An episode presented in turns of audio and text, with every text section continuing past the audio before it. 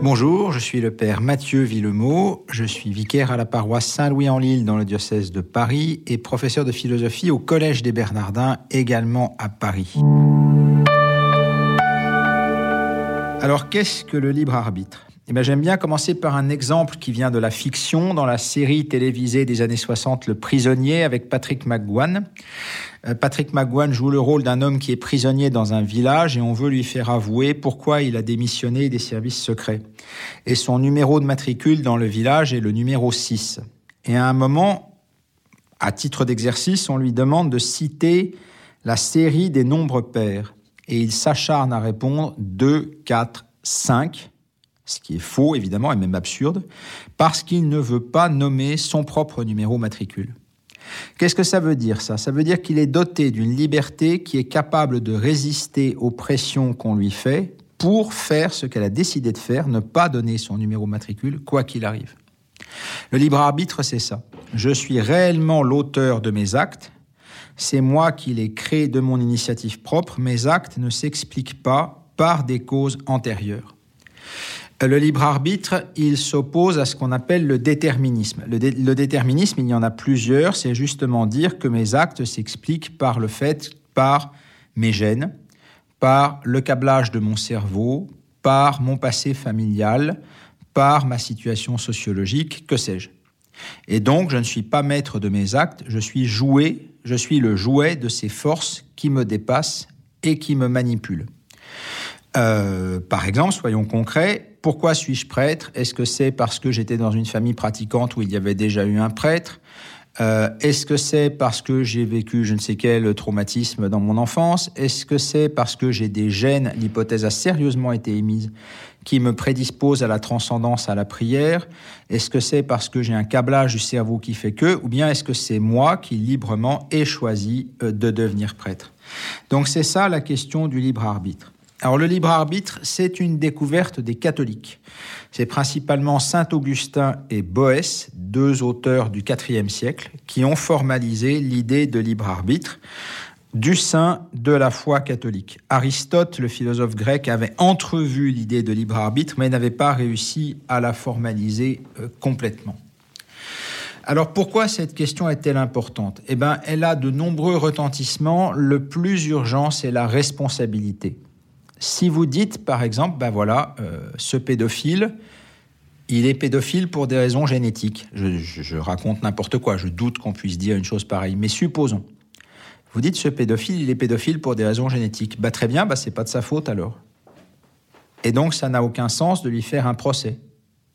Il faut à la rigueur le soigner peut-être, mais essayer d'inhiber le gène qui le pousse à ça.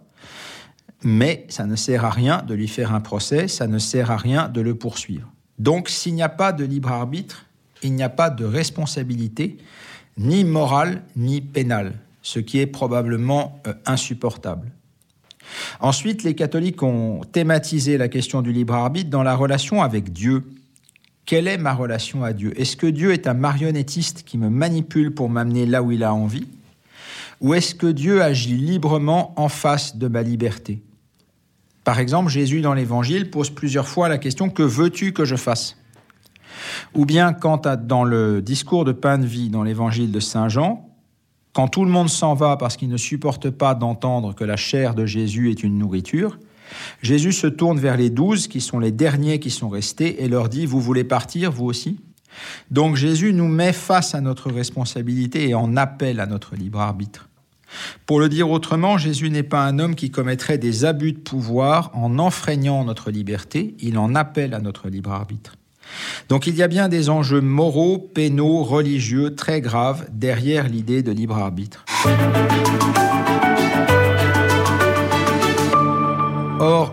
Cette idée de libre arbitre en Occident, elle fait des sinusoïdes. Il y a eu des époques où elle était euh, très prisée, dans les années 90 par exemple, à cause des grands massacres de Bosnie, de Rwanda.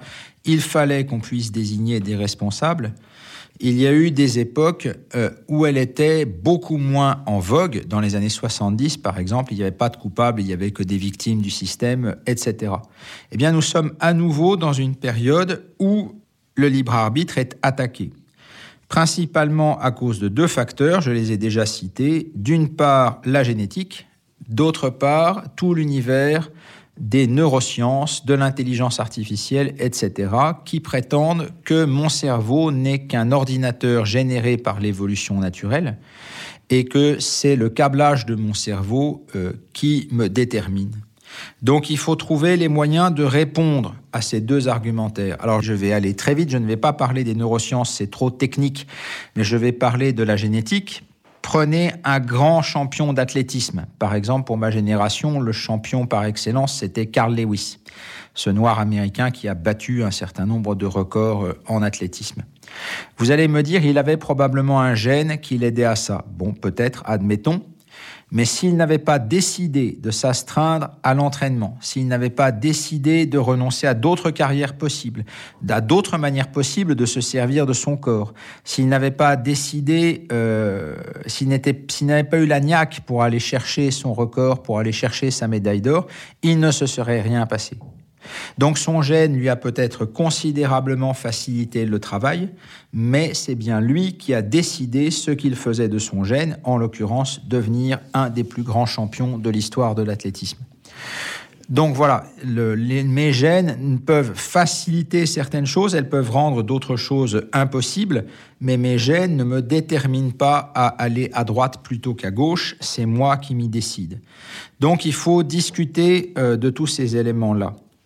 Et puis, il faut aussi s'interroger sur l'hypothèse d'un libre arbitre collectif. Est-ce que une famille, un peuple, une ville comme Paris ou autre, l'Église catholique, euh, que sais-je, une grande entreprise, euh, Michelin, euh, Peugeot, est-ce que ces réalités-là pourraient avoir un libre arbitre collectif? Est-ce qu'on, il semble bien qu'on voit ces grandes réalités-là se mettre à agir comme une véritable personne. D'ailleurs, en droit français, on les qualifie de personnes morales.